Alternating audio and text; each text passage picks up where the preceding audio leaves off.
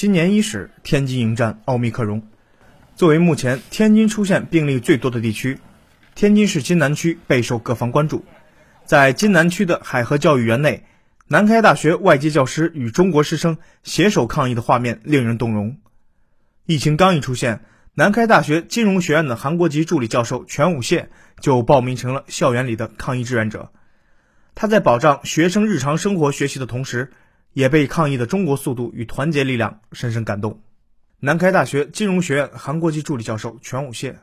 我在我在那里就是进来一个人，我查他的健康码，呃，我查他的体温，然后那个我如果这个人就没有戴口罩的话，我就监我就监督他说要戴口罩。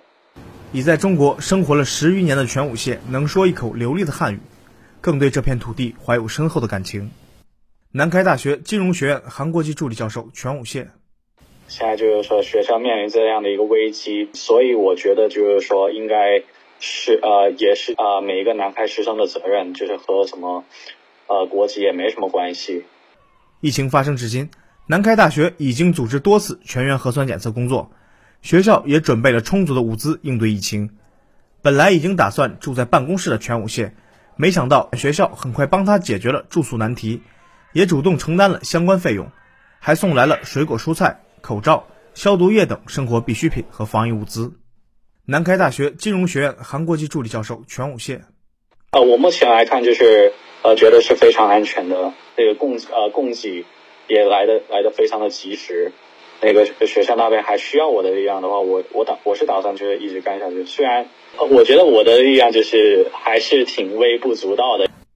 每天都在关注中国抗疫形势的全武燮，切实感受到中国对每一个人的生命安全的重视，也相信疫情很快就能过去。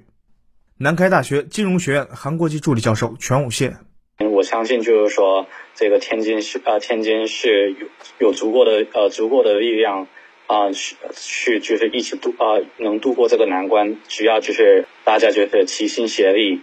这个呃，我我相信就是我们可以共同就是跨越这个难关。新华社记者邓浩然、刘维珍，天津报道。